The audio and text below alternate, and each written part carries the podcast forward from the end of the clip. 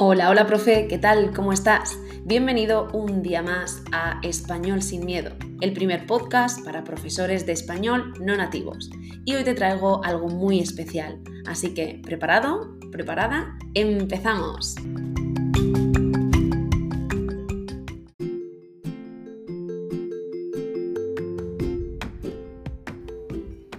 Hola, hola. Bueno, estoy súper feliz de contarte que, chan chan, empiezan las entrevistas a profes de español no nativos.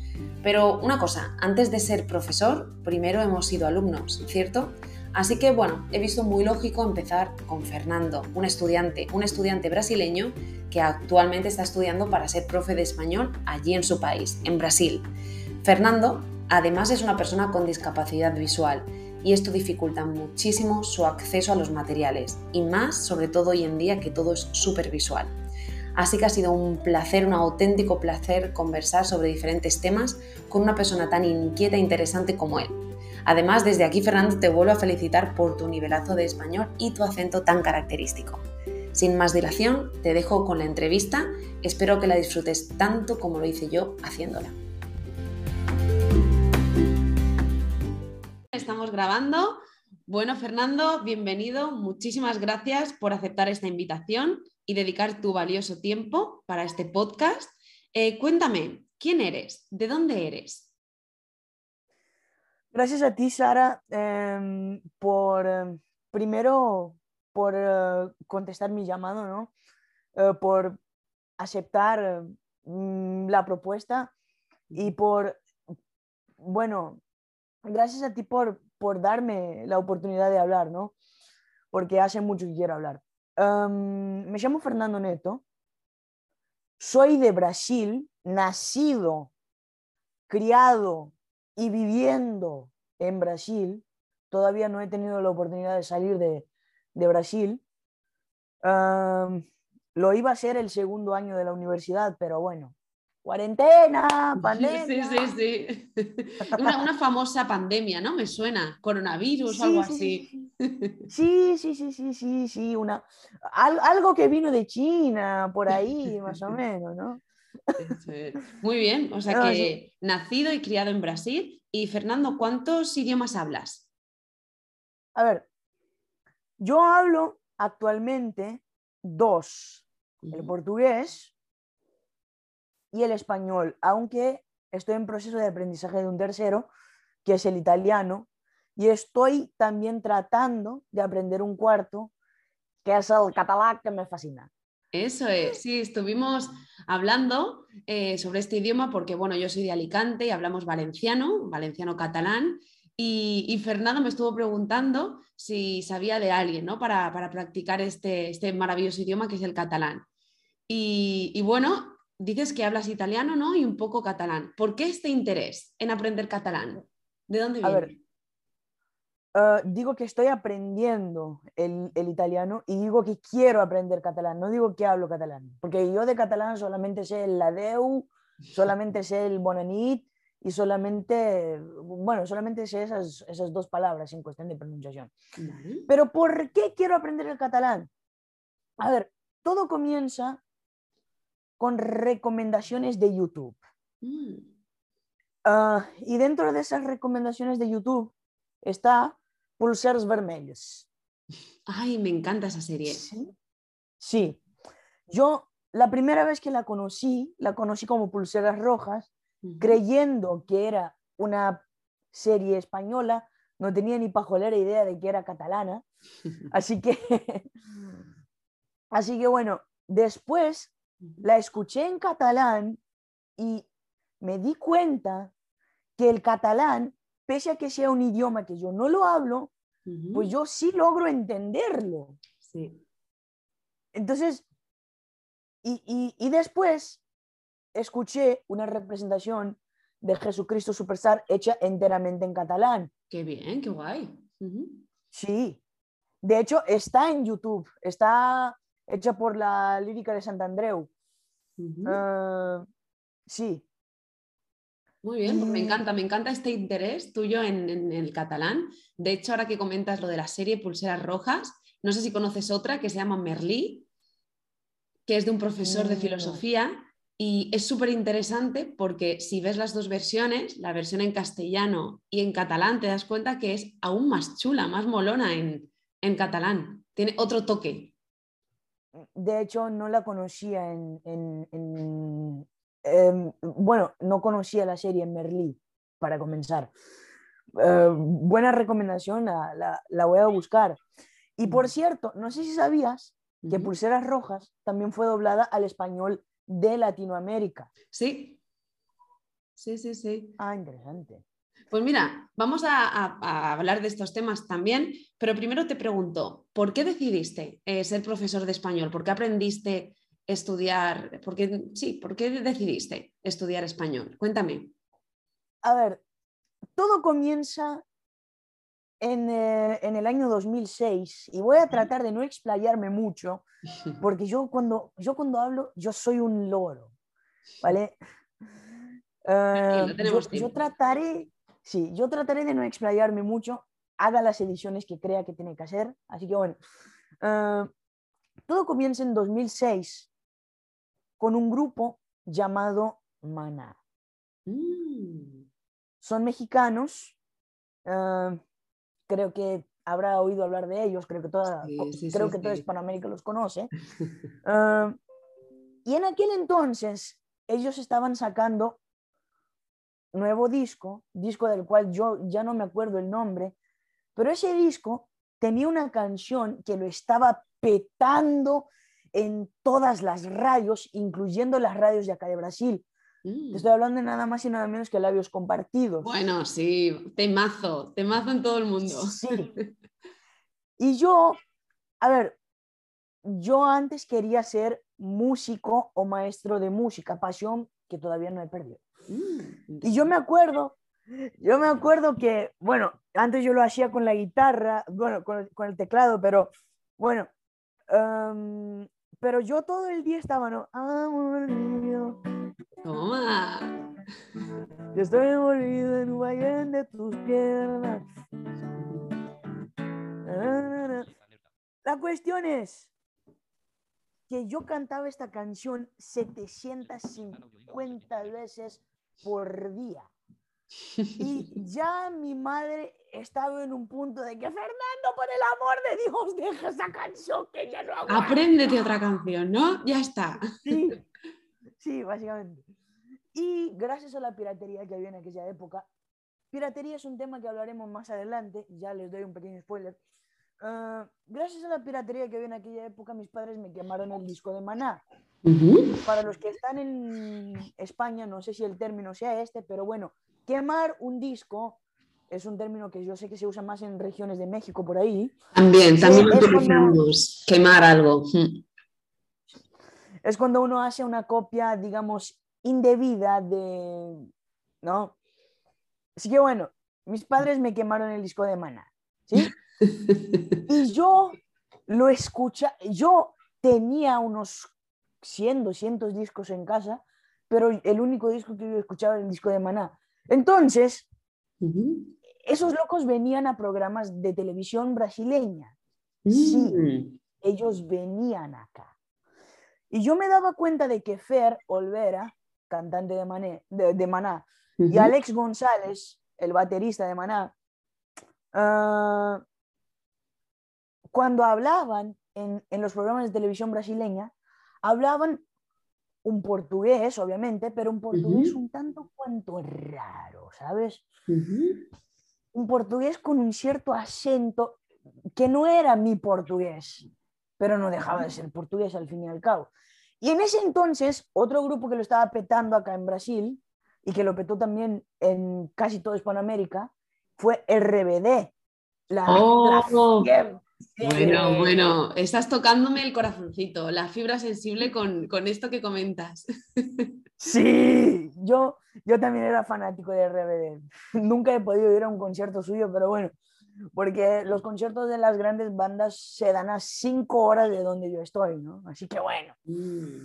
Entonces, Ah, todo esto te hizo a ti despertar, ¿no? La curiosidad por el español, un poco la música. sí, exacto. Y ellos cuando venían a programas de televisión de acá, sea de la Globo o sea del SBT o sea de la televisión Record, que son canales de televisión brasileños, los que te estoy mencionando, eh, ellos hablaban un portugués un tanto cuanto raro. Yo en aquel entonces no tenía idea de qué era el portuñol, no sabía que existía el portuñol. El portuñol, sí, sí. ¿vale? Sí, pero ellos hablaban lo que podemos llamar hoy de portuñol. Y a los ocho años, mi maestro de música en la escuela, en el Instituto de Ciegos, me presenta a exponentes de la música como por ejemplo Celia Cruz. Violeta Parra, Mercedes Sosa. Muy bien, muy buenos De hecho- referentes. Sí, sí, sí.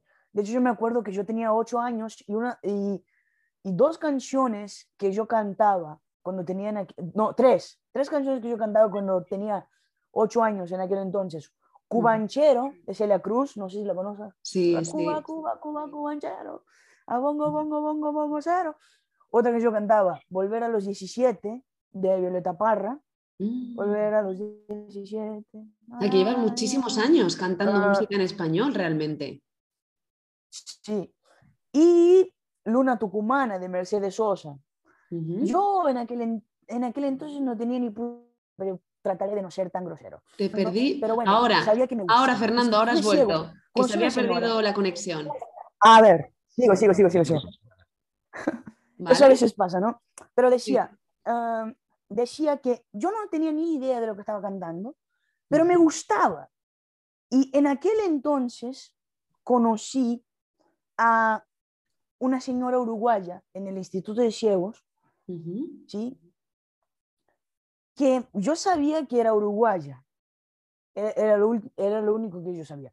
Y esa señora tenía sus setenta y pico de años, bien entrado, ¿no? Ujú. Pero cuando yo la escuchaba, yo percibía, yo percibía que ella hablaba portugués, pero un portugués un tanto cuanto parecido al de los Maná y al de los RBD. Y yo en los entretiempos, en los recreos, en los almuerzos, por la mañana, por la tarde, imitaba la manera de hablar a esa señora, le hacía bullying. No. Muy bien. Fue dos. Mm. Sí.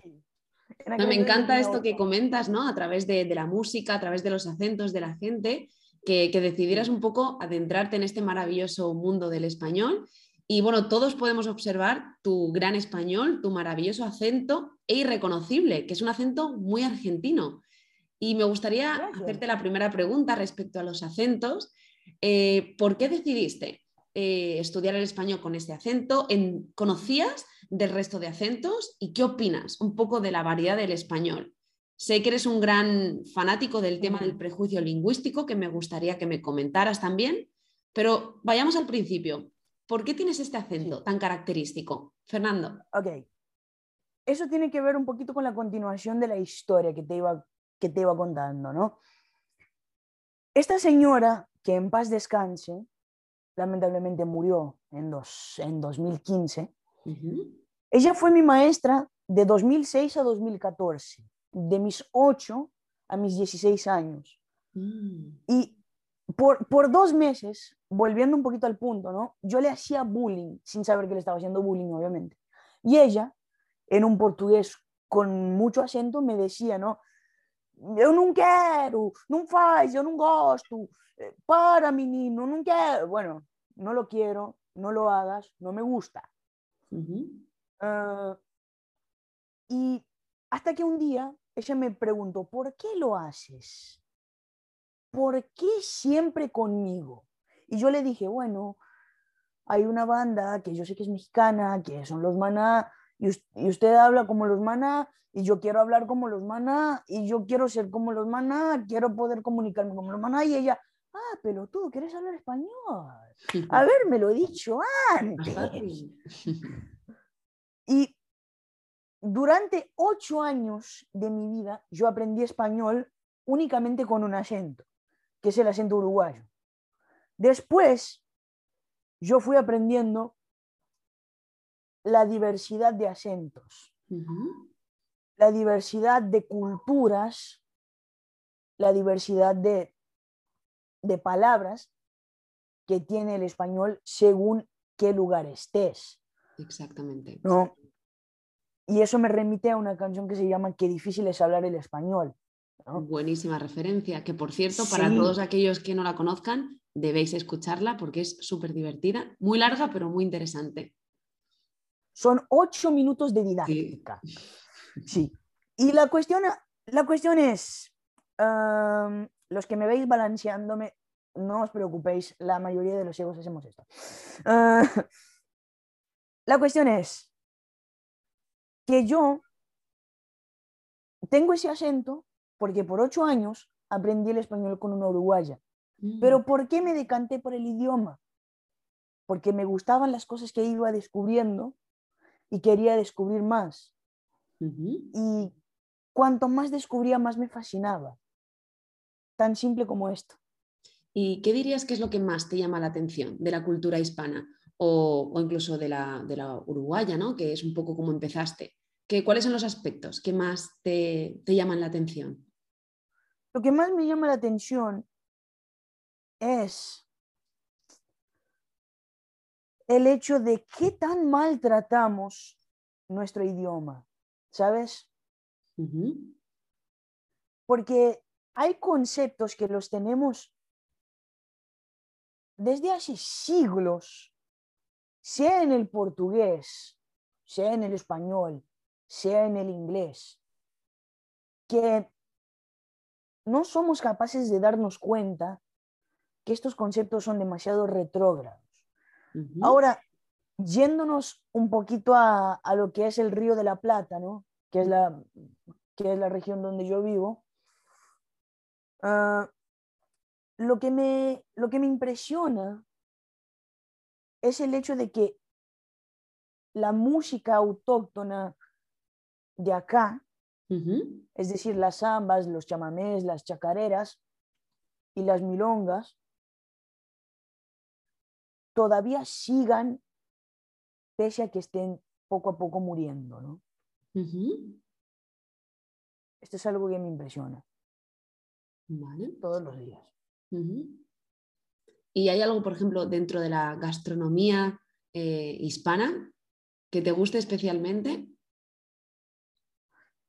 A ver, si vamos a hablar de la gastronomía de La Plata, no hay carne como la carne que se hace, que se, que se, bueno, no hay carne como la carne de los animales del Río de la Plata. Ay, yo quería llegar.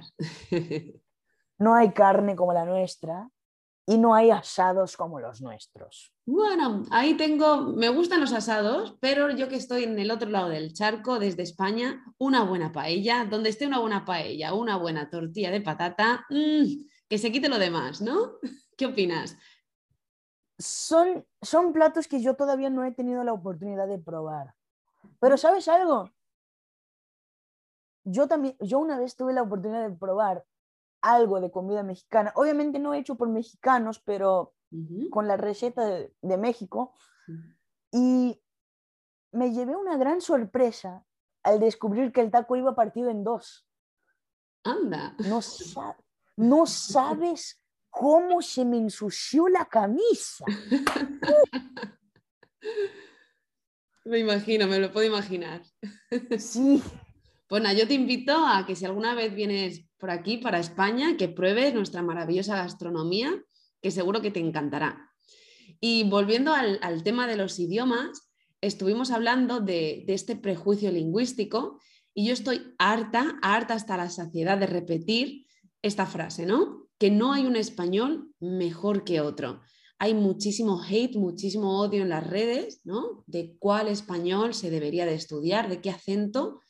¿Qué opinión tienes respecto a esto? A ver, yo tengo una filosofía bastante clara y yo no, yo no sé si estarás de acuerdo, pero yo a una de mis, ah, no, no te diría alumnas, porque yo todavía soy maestro en formación, eso es algo que se me olvidó aclarar. ¿no? Yo estoy estudiando la carrera de enseñanza de idiomas, ¿no? pero a una de mis compañeras en el aprendizaje de idiomas, yo siempre le digo, mm, yéndonos a los conceptos ¿no? que hay que construir, no hay nunca hubo, y yo creo que nunca habrá un español neutro. Estoy totalmente de acuerdo. Mm.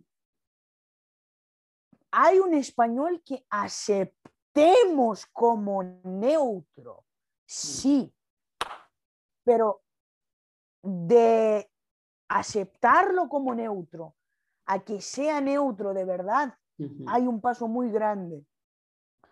Yo, en vez de llamarlo neutro, prefiero llamarlo estándar comercial o simplemente estándar, porque yo siempre sostengo que una cosa es el español que tú hablas normalmente y otra cosa es el español que te venden por libros, por revistas, por televisión, por radio.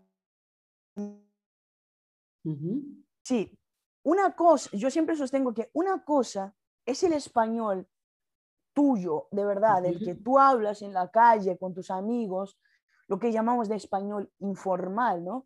Y otra cosa es el español que te venden por libros, por revistas, por televisión, por publicidades, por radio, por novelas, por películas, etcétera, etcétera, etcétera. El español de los doblajes no es español neutro. El español de los noticieros no es español neutro. El, el, español de las locuciones radiales no es español neutro. Es español de atún enlatado. Ese es el español que te venden. Una cosa es el español de Caracol. Caracol es una televisión colombiana, para los que no lo saben. Una cosa es el español de Caracol y otra cosa es el español de cómo hablan los colombianos en su vida cotidiana. Una cosa es el español de Antena 3 y otra cosa es cómo hablan los españoles en su vida cotidiana. Una cosa es el español de Televisa y otra cosa es cómo hablan los mexicanos en su vida cotidiana. Chicos, por el amor del Santo Cristo. Sí, sí, no podría estar más eh, de acuerdo contigo. Yo he estado hablando sobre este tema con muchísimos profesores de Colombia, de México, de España, de Argentina, de Uruguay, y al final todos los que amamos la lengua estamos eh, de acuerdo en una cosa, que es igual de bonito el español de un sitio o del del otro sitio. Al final es español, son formas de comunicarnos, pueden haber más similitudes, palabras que se digan en una zona de una forma, eh, de otra manera en otra, pero al final es lo bonito ¿no? del español, la gran variedad que tenemos. Así que yo creo que tenemos que lanzar una lanza en favor de todos todas las variedades eh, del español y, quererlas, ¿no? Un poco más, que hay un poquito de odio y un poquito de confusión en este aspecto. Mm. Hay un poquito de odio y como hay un poquito de odio, pues no se enseña todo lo que es las variedades del español. Exacto. Yo siempre sostengo que hay que enseñar todas las variedades posibles del español y el alumno va a decidir cuál es la suya. O ah. dependiendo también de tu motivo. Por ejemplo, yo si tengo alumnos que realmente quieren ir a vivir a Colombia, quizás sí que recomendaría un profesor colombiano, ya que le va a ayudar mucho más a adaptarse a esa cultura, a los localismos, a las palabras que ellos utilicen. Entonces, También. ¿de qué le sirve quizás aprender un español muy propio de España? Que va a ser igual de bueno, pero quizás para esa persona que va a un país concreto, cuanto más se aproxime lo que estudie a lo que se va a encontrar en la calle, más fácil le resultará moverse por la ciudad, ¿no? Sí. Por ejemplo, yo, yo tengo acá algunas, algunas cosas que he preparado que, que los maestros de, de español o incluso los hablantes de español no se dan cuenta. Pero, por ejemplo, con los canales de reacciones en YouTube, ahora la gente está comenzando a tomar un poquito más de, cuenta en eso. No sé si, no sé si ah, en tu tiempo libre sigas a canales como, por ejemplo, SN Challenge o, o no sé, um, el, el, el, show DJ o By Truyen o algo así, que son ah, cosas de Rafa, o incluso Kagome Besucona, que es una catalana, es más, es, más cerca a ti, que son canales que se dedican a, difundir, pese a que sean españoles, se dedican a, difundir el contenido argentino, ¿no? Y un día de esos, viendo un, show de comedia de, al cual ellos estaban reaccionando, ¿no? Ah, me di cuenta de una cosa que estaba hablando Nicolás Bifi, que era el que estaba ah, haciendo el show. Y son cosas de las cuales no nos damos cuenta cuando hablamos, ¿no? Por ejemplo, España, ah, quitando un pedacito de Guinea Ecuatorial, que yo creo que también lo usa, ¿no? Pero España es el único país del mundo que usa el vosotros.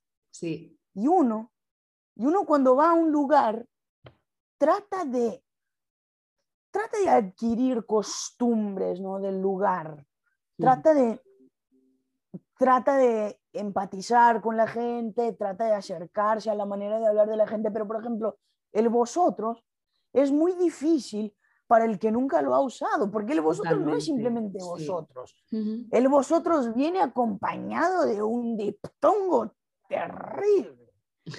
Y el problema del vosotros es que uno no sabe cuándo usar el diptongo y cuándo no usar el diptongo. Y ahí, y, te digo desde, desde la perspectiva de que en las escuelas, incluyendo en Latinoamérica. Se aprende a conjugar el verbo, incluyendo con el vosotros, pero nosotros, en Latinoamérica, no, ah, no, es que no aprendamos, sino que no lo aplicamos en nuestra cotidianidad. Si lo aplicamos, lo aplicamos, no, sé, en un lenguaje más formal o, no sé, en, en cuestiones jurídicas, que ahí se hace obligatorio el uso de vosotros, pero en cuestiones más informales, no, no vas a decir... Ah, no sé, en Argentina, si estás, si estás en un asado con tus amigos, no vas a decir, ah, José, Ernesto, pasadme la carne que necesito asarla. Ah, sí. Hagáis el favor. Me parece súper divertido esto que comentas, porque en España es justo lo opuesto, ¿no? Eh, por ejemplo, para nosotros utilizar el ustedes que desean o que quieren es como súper formal, que solo se utilizaría en mega eventos, ¿no? Imagínate, o en una boda, no, pero ni siquiera, sería algo como súper anticuado. Entonces, para nosotros, el vosotros es la mayor informalidad que tenemos. Entonces, cuando estamos con gente de Latinoamérica que vienen usando el usted o el ustedes, para nosotros adquiere un tinte muy formal y, nos cuesta un poco ¿no? Eh, acostumbrarnos. Entonces, claro, eh, es, muy, es muy gracioso eso que comentas del vosotros y de ustedes, porque sí que es cierto, es solo, solo en España. Y bueno, en Guinea Ecuatorial, que fue colonia española, exactamente, también. Y además hay que, además hay que entender una cosa. Guinea Ecuatorial fue colonia española ya para el siglo XIX o incluso inicios del siglo XX, que mm. es cuando el español de España estaba, ya había pasado por todas sus reformulaciones. Latinoamérica no tuvo esas reformulaciones del español, porque ya para el siglo XVII, siglo XVIII, ah, con el perdón de la palabra, ¿no? Ya para el siglo XVII, siglo XVIII, mm, a los españoles los cagamos a palos. Ya. Sí, sí, entiendo, entiendo lo que dices. Aunque bueno, pues sí, como, como estamos hablando, hay muchísimas variedades, así que bueno, qué difícil es hablar el español. La vuelvo a recomendar, por favor, esa canción para reírse muchísimo. Y ahora me gustaría hablar de otro tema. Has comentado que estás estudiando para ser profesor de español y, bueno, ya que soy una profesora también de, de educación, de necesidades educativas especiales, y para mí es muy importante el tema de la accesibilidad y la adaptación de los recursos, me gustaría que me contaras cómo es estudiar español en Brasil y concretamente en tu universidad. Debo comenzar por el siguiente punto. Las universidades, no sé en España, pero al menos acá en Brasil, las universidades, incluso voy un poquito más allá, las escuelas incluso de primaria y de secundaria, no están listas para recibirnos. No están listas para ayudarnos. Por más que se diga que hay un salón de recursos o que hay un núcleo de personas dispuestas a ayudar, eh, por ejemplo, en mi universidad hay, el núcleo de atención a personas con necesidades específicas, ¿no? Ah, pero, y con el perdón de la palabra, este núcleo no hace un joraca. ¿A qué te refieres con eso? A ver, me refiero a que lo único que este núcleo hizo por mí hasta ahora es darme becarios. ¿Los becarios me ayudan? Sí. Son muy útiles cuando el maestro está pasando PowerPoints porque me describen las cosas y tal. Son muy útiles porque de vez en cuando necesito que el material se me, sea accesibilizado, ¿no? y, ellos lo accesibilizan, perdón.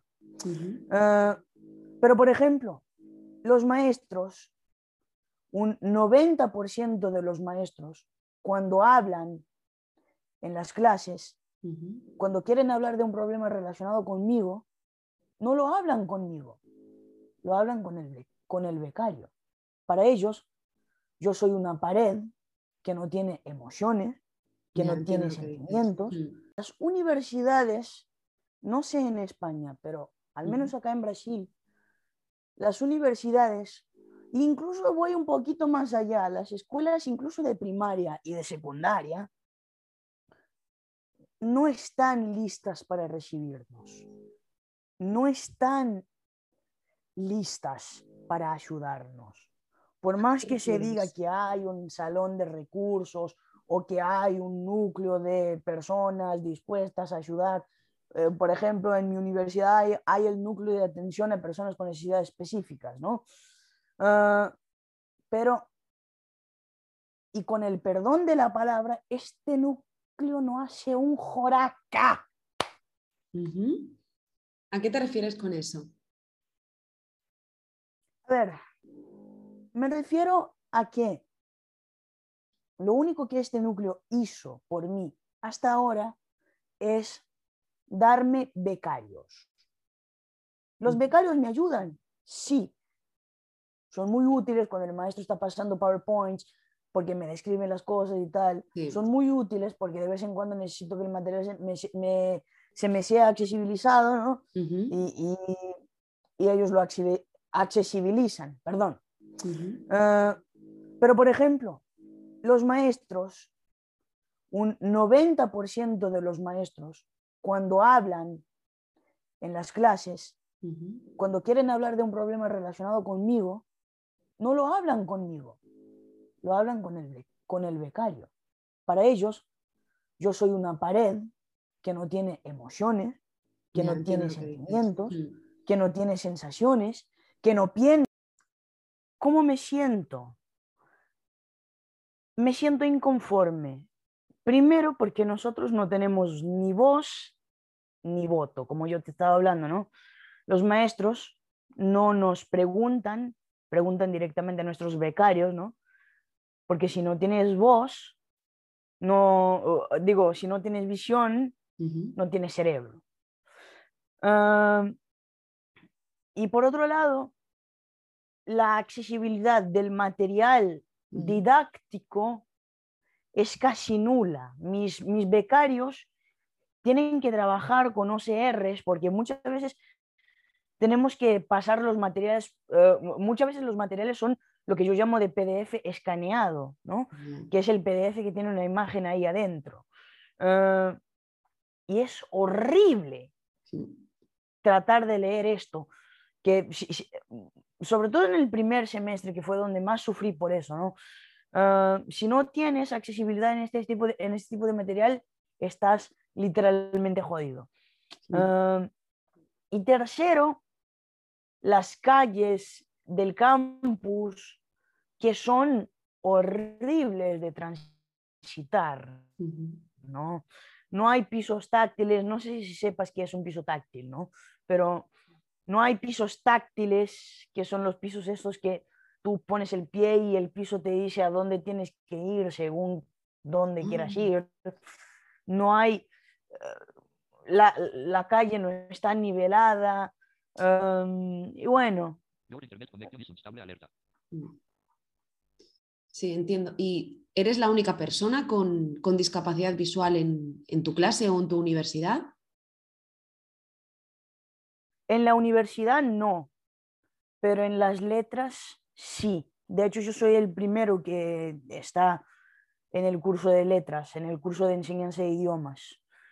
Ah, ya han pasado antes unos cinco o seis ciegos por el curso de pedagogía, ya ha pasado uno por el curso de geografía, otro por el curso de ambientación y, otro, ah, y otra por el curso de abogacía.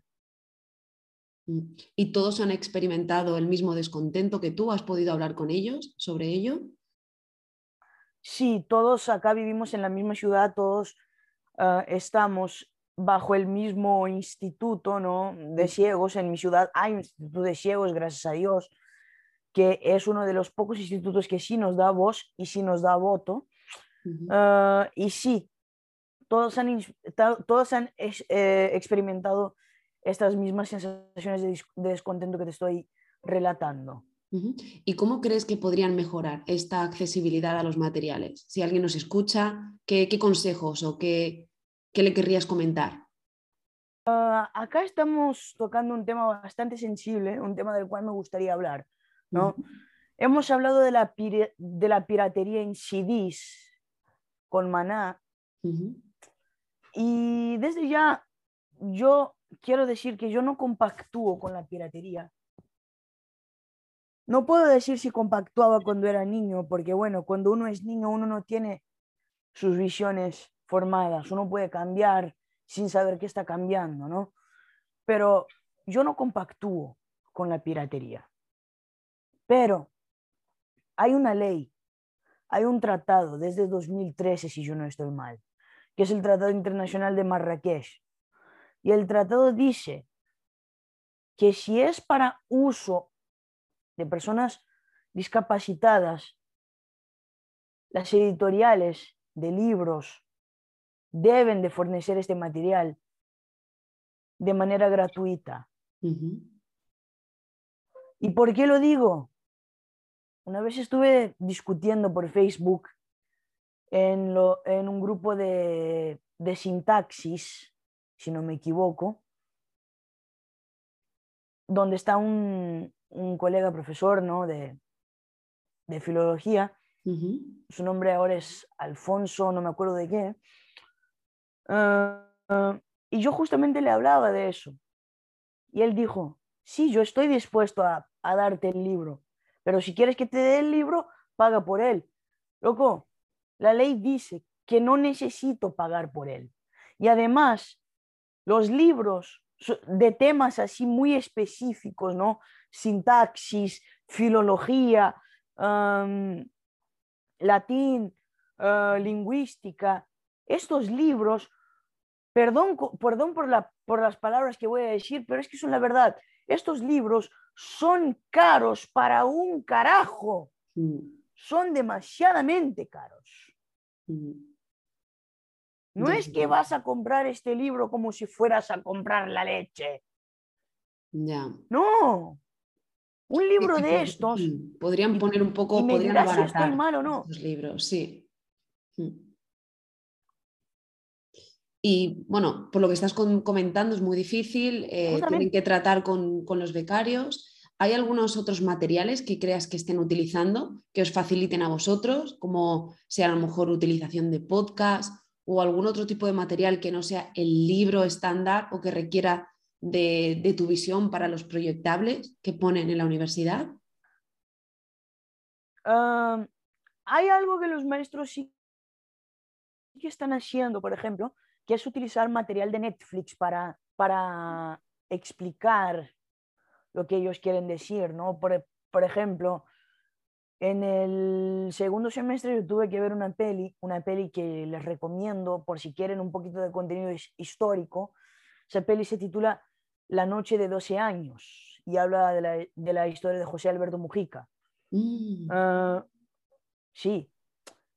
Uh, y gracias a eso me enteré un poquito más de lo que ocurrió en 1930 en Uruguay. A veces nosotros los discapacitados tenemos becarios que nos ayudan, sea en el transporte, porque los campus universitarios, ¿no? Ya te imaginarás lo colosales que son. Y, y segundo, pues ah, Segundo, que me ayudan, en mi caso, describiendo materiales, porque muchas veces los, maestros utilizan PowerPoints, ¿no? O muchas veces los maestros ponen cosas en, la pizarra y yo las tengo que copiar. Y ahí, bueno, el becario me tiene que dictar las cosas en el mínimo ruido posible, ¿no? Ah, pero ¿cuál es el problema? Que para 90% de los profesores, si no ves, es igual a no piensas. Si no ves, es igual a no oyes. Una vez yo estaba escuchando un video de un canal español eh, titulado Are, que es el canal de un maestro de canto. ¿Sabes? Y ese, ese chico una vez habló acerca de cuando él perdió su voz, ¿sabes? Ah, y es algo medio curioso, que cuando nosotros estamos privados de un sentido que no la audición, generalmente ese sentido es la visión o el habla, las personas nos tratan como si fueran sordos. Totalmente, sí. ¿sabes? Hmm. Te hablan, ¡eh, Fernando! ¿Qué tal? ¿Cómo estás? Joder. ¿Me oyes bien? Sí, sí. Es como, a ver, no me falta el oído. Sí, sí. Sí, me falta la vista, no el puñetero oído, ¿no? Eso es lo primero. Lo segundo, la inaccesibilidad de los materiales, porque muchas veces nos mandan PDFs escaneados, textos dentro de imágenes, eh, tienen eh, mis becarios, si no fuera por ellos, yo no estaría en la universidad porque varias veces he pensado en rendirme, ¿no? Eh, ellos tienen que hacer una maratón pasar los libros, porque muchas veces son libros de 500, 600 páginas, mm. por OCR para que yo los pueda leer. ¿Entiendes? Ah, y acá volvemos otra vez con lo del Tratado de Marrakech que yo te había hablado ah, en, otro momento del podcast. Ah, y lo tercero, el campus es enorme pero la universidad no está preparada para recibir alumnos discapacitados. Hay un núcleo. Eh, y, es más, yo me atrevería incluso a decir que las secundarias y las primarias no están, no, están adaptadas para recibir alumnos discapacitados. ¿Por qué? En el caso de las primarias o de las secundarias, hay salas de recursos que te preparan el material, todo lo demás. En el caso de las universidades, hay una prorectoría, eh, abre comillas, especializada, cierra comillas, eh, en el trato de personas con discapacidad. Pero ¿cuál es el problema de esta prorectoría? Que, por ejemplo, lo único que te hace esa prorectoría es mandarte a un lugar, hablar con el prorector, tienes un habla de 30 minutos y de ahí pues, te dan un becario. Mm. Esta prorectoría... Una pregunta, ¿este becario lo, tienes que, buscar tú o, la universidad se encarga de proporcionártelo? No, eh, gracias a Dios la universidad se encarga de proporcionármelo. Ah, pero, por ejemplo, esa prorectoría no se encarga de ah, hablar con los maestros. Miren, tenemos un caso específico en esta clase, ustedes van a tener que ah, tener un trato distinto con ese alumno, que tratar distinto no significa dar ventaja, maestros. Ustedes significa adaptar para que todo el mundo tenga el mismo acceso.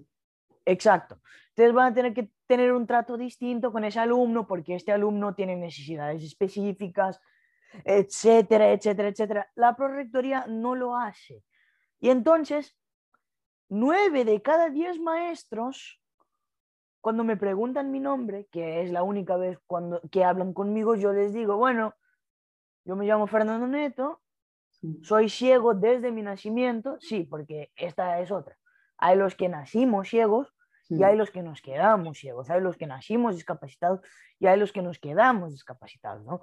Entonces, yo digo, soy Fernando, nací ciego, tengo 24 años y Ah, eres ciego. Qué casualidad, no me dijeron que ibas a venir. Y uno queda como, ¡Hala! Hmm. Y uno queda como, ah, qué casualidad, tampoco me dijeron que ibas a ser mi maestro, ¿no? Claro, sí, sí, sí, exacto. ¿Y cómo crees que podría mejorar la universidad? ¿Cómo, ¿Qué consejos o qué, esperarías que cambiara de aquí a unos años? Ah, un, mejor... primero, yo lo que estoy hablando es desde un contexto brasileño. Yo no sé si en España sea así, Sé que en España está la ONCE, no sé cómo la ONCE se maneje en, contextos universitarios. Yo lo que estoy hablando es desde un contexto brasileño y tampoco puedo hablar desde el contexto latinoamericano, porque repito, no he tenido la oportunidad de salir del país a visitar otros lugares, aunque sea una visita de 24 horas. Pero desde mi ámbito, lo que creo que las universidades podrían hacer porque sé que la FURG, Universidad Federal de Río Grande, la ciudad donde vivo, no es la única que lo hace, ¿no? Lo que sí que podríamos hacer es, uno, un mayor contacto entre la prorectoría y el discapacitado. Dos, un mayor contacto entre el becario y la prorectoría. Tres, un mayor contacto entre el maestro y el alumno, directamente con el alumno, no utilizando al becario como intermediario. Y cuatro, un mayor contacto del maestro con la prorectoría especializada en personas con necesidades específicas. Estoy totalmente de acuerdo. De hecho, eh, como te comenté días anteriores, yo también soy maestra de educación especial y he visto muchos, muchas veces estos casos, ¿no? Que la gente parece que busca un intermediario que ve, o en el caso de que sean personas sordas, que oyen para poder comunicarse con esa persona. Y también yo creo que necesitamos como una educación social y todos entender un poco que todos somos iguales y que nos falte o que tengamos una, un sentido o no, no nos impide utilizar nuestro cerebro y nuestra voz ¿no? para comunicarnos. Y creo que tenemos que perder ese miedo y esa necesidad de tener que buscar un intermediario, como comentas de los becarios. El profesor debe de hablar directamente contigo. ¿Qué necesitas tú y cómo puedo adaptar las clases a ti? ¿No? Que sea una escucha activa. La primera vez que eso pasó fue con una maestra del tercero semestre de español.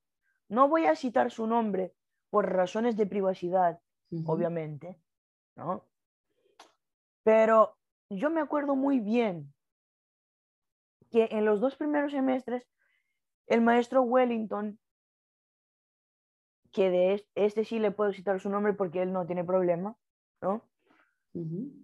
El maestro Wellington, que fue el que me enseñó español 1 y 2, tengan en cuenta que acá la carrera es eh, semestral, son ocho semestres.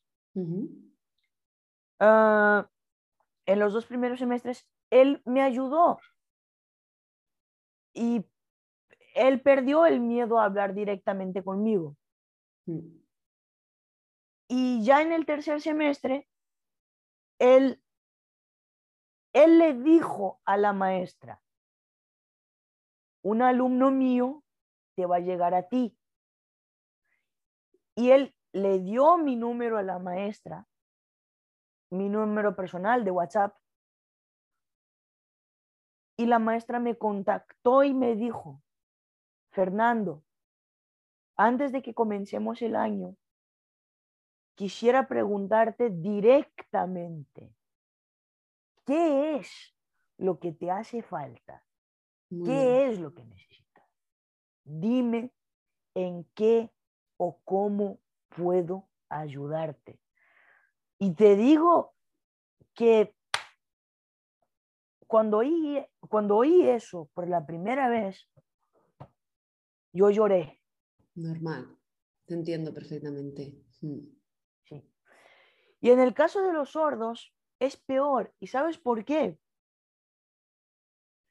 Porque tanto en Brasil como en España, nosotros solamente aprendemos lo básico de lengua de signos. Ah, o de señas, no sé cómo lo llamen. Sí, lengua de signos aquí.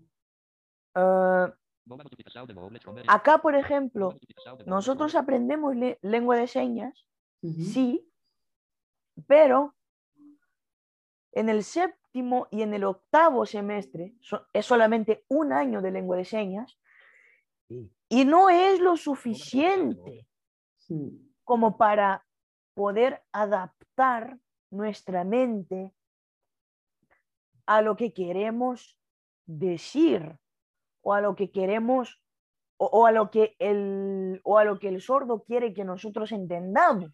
¿Me entiendes? Sí, sí. Bueno, por suerte eh, siempre quedan buenas personas, ¿no? Como lo que te comentas de, del maestro. Al final yo creo que por suerte siempre tenemos que agradecer a esas personas que están a nuestro alrededor, que se dan cuenta de que pueden hablar directamente con nosotros, ¿no? Y preguntarnos. Así que, bueno, me parece que fue genial, ¿no? Que, que pasara algo así. Eh, ¿Has vuelto a encontrar profesores que te hayan preguntado o que hayan adaptado algo para ti sin que haya tenido que ser el becario quien lo haya tenido que hacer? Ah, en esa universidad he encontrado de todo. Maestro que, maestros que pasan de dar clase, que básicamente les da igual si viniste o no viniste y que te dan un 10, independientemente de que si hayas faltado o no todas las clases. Sí, me ha pasado. Y además he estado en una de sus clases y ha sido, uff, que no entendía nada. Maestros que si uno no entregaba las tareas a tiempo te descontaban. Y muchas veces yo no entregaba las tareas a tiempo porque no tenía el, material, el material que yo necesitaba. Maestros que sí fueron comprensibles conmigo y maestros que directamente no hablaban conmigo. Bueno, como podemos ver, hay de todo. Mm, ¿Y te gustaría aprovechar esto, esta oportunidad, ya que estamos grabando este podcast, para mandar algún mensaje por si alguien está en la misma situación que tú? Hay una frase de un humorista mexicano llamado Franco Escamilla que es muy cierta. El valiente vive hasta que el cobarde quiere. Me gusta, me gusta esa frase. ¿Y, para ti qué significa? ¿Cómo lo puedes conectar con, con tu... Nosotros vivimos en un sistema que es el valiente, que es, eh, que es el que nos excluye, que es el sistema que nos hace que nos victimicemos, que no pensemos y que no busquemos soluciones. Mm. El cambio está en nosotros. Qué bueno, pues sí, muy, muy, muy buena frase. Pues mm, Fernando, muchísimas gracias por contar tu experiencia. A ver si esto sirve para, para, otras personas que estén en la misma situación que tú. Yo espero que la educación, que se ponga las pilas, que se den cuenta que en un aula podemos encontrar alumnos de diferentes características y debemos adaptarnos a ellos, que es la función del maestro, ¿no? Es lo que tenemos realmente y debemos hacer. Así que muchísimas gracias una vez, una vez más. Eh, ya te conté que, bueno, me, gustaba muchísimo que, contaras tu experiencia aquí en este podcast. Y la última pregunta que me gustaría hacerte es, ¿qué aspecto positivo ves al hecho de ser profesor de español no nativo? ¿En qué crees que puede ser beneficioso para tus alumnos el día de mañana? ¿En qué creo que pueda ser beneficioso? Uno, dominar dos lenguas siempre ayuda, porque yo muchas veces confundo algo que quiero hablar en portugués, muchas veces lo digo en español, o algo que quiero decir en, en español, muchas veces lo digo en portugués, porque bueno, ya no, no sé si me puedo considerar fluente, pero bueno, ya un cierto dominio en los dos idiomas, como que el cambio de chip no es tan inmediato, ¿no? Bueno, tu español es buenísimo, o sea, suenas a nativo totalmente. O sea, enhorabuena por tu, de verdad, por tu nivel. Yo estoy alucinada contigo. Pero eso puede ser beneficioso, porque puedes ver el idioma desde tu idioma. Por ejemplo, ¿ya te imaginaste mirando el español desde el catalán? es verdad, es verdad. Es muy diferente cuando lo ves a través de, otro prisma, ¿no? De otro idioma. Sí. Y, por ejemplo, hay, hay un canal que yo les recomiendo, ya que estamos con las recomendaciones de YouTube, ¿no? Ah, hay un canal que yo les recomiendo mucho, que se dedica justamente a, a deconstruir lo que es la enseñanza de idiomas. Ese canal se llama Linguriosa. me encanta, me encanta esa chica. Uf, me encantaría. No sé, si, no sé si conoces las jornadas de Profedele. ¿Conoces Profedele, la página? he oído hablar. Bueno, pues es uno de los referentes ¿no? en la educación del español. Pues eh, Profedele organizaron unas jornadas, hará un par de semanas, y una de las invitadas fue esta chica y me parece alucinante, alucinante todo lo que comenta, la gracia que tiene la forma de hablar, o sea que súper buena recomendación. Sí, sí, sí, sí, sí, claro que sí. Y me gusta la manera como ella lo, lo relaciona, sea con el alemán, sea con el portugués, sea con el italiano, sí, sea sí, con el francés. O sea, esta chica tiene calle. Y otra cosa que yo siempre recomiendo para los que quieren estudiar idiomas, que es un, un, artefacto, una, una parte del idioma que a mí siempre me ha gustado y que supongo que a ti te encantará. El doblaje. Mm, buen tema. Esto daría para otro podcast. Sí. el, el, doblaje del español, madre mía. Sí, y aquí, y aquí les voy a hacer otra recomendación. Un canal que está en constante ascenso, ¿no?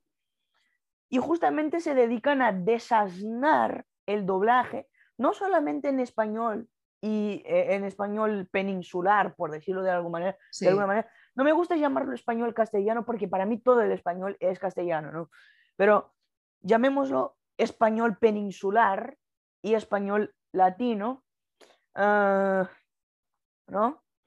Ah, ese canal se llama Jeffard Blogs. Mm, ese no lo conozco. Pues yo te recomiendo que maratonees un día la sección de doblajes random. Ellos, él, más bien, Jeffard, se dedica justamente a, desasnar todo lo que es, no solamente en esas dos variantes del español, pero también en alemán, en portugués, en portugués de Portugal, porque sí, el portugués tiene dos variantes, el brasileño y el de Portugal. Ah, en finlandés, en alemán, en francés, en italiano, en todo, en todo lo posible y, en todo lo imaginable. Ah, Oye, pues es súper interesante. Si me pudieras luego escribir todo y lo pongo en la descripción del podcast para que puedan verlo. Claro que sí, claro que sí. El tema de la recomendación de eh, qué crees que es positivo para, vuestros alumnos como profesor no nativo, em, ¿tendrías algún otro aspecto positivo a valorar?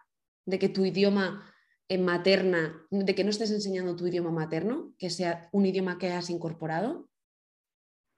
Yo creo que lo positivo es que podemos analizar el idioma desde todos sus acentos y desde todos sus matices. Y percibir que esto en Argentina está bien, en Colombia no tanto. Que esto en México es aceptable, en España te mandan al carajo. Es verdad, más dominio realmente de las variedades, eso sí que es verdad. Los profesores que yo conozco solo de España muchas veces no tienen ni idea de la otra parte del, mundo, ¿no? de la otra parte del charco, de, cómo se habla y realmente cómo se usa el español allí. O sea que yo creo que también los no nativos tenéis esa posibilidad ¿no? de tener un entendimiento muchísimo más global del español. Sí. Mm. Pues eh, muchísimas gracias por tomarte tu tiempo, por tu alegría, por tu grandioso español, de verdad, te lo he dicho, pero es que hablas estupendo. Y, gracias a ti. Y, nada, no sé si quieres comentar algo más antes de despedirnos, pero... Así que gracias a ti por darme la oportunidad de, de hablar, de expresarme y espero que podamos estar juntos en otras ocasiones. Eso espero yo también. Yo espero que esto sea el principio de, de muchos más episodios, que veo que eres una persona inquieta, interesante, con muchos temas que aportar. Así que una vez más, eh, agradezco muchísimo tu tiempo y que tengas un día estupendo, Fernando. A ti, a ti, Sara, que tengas un día estupendo, que tengas un final de semana estupendo, que trabajes bastante, que, que descanses también, que esto es lo importante también. y i a tots els catalans que no sé parlar el català, bona nit. Bona nit, moltes gràcies. Adiós, hasta luego.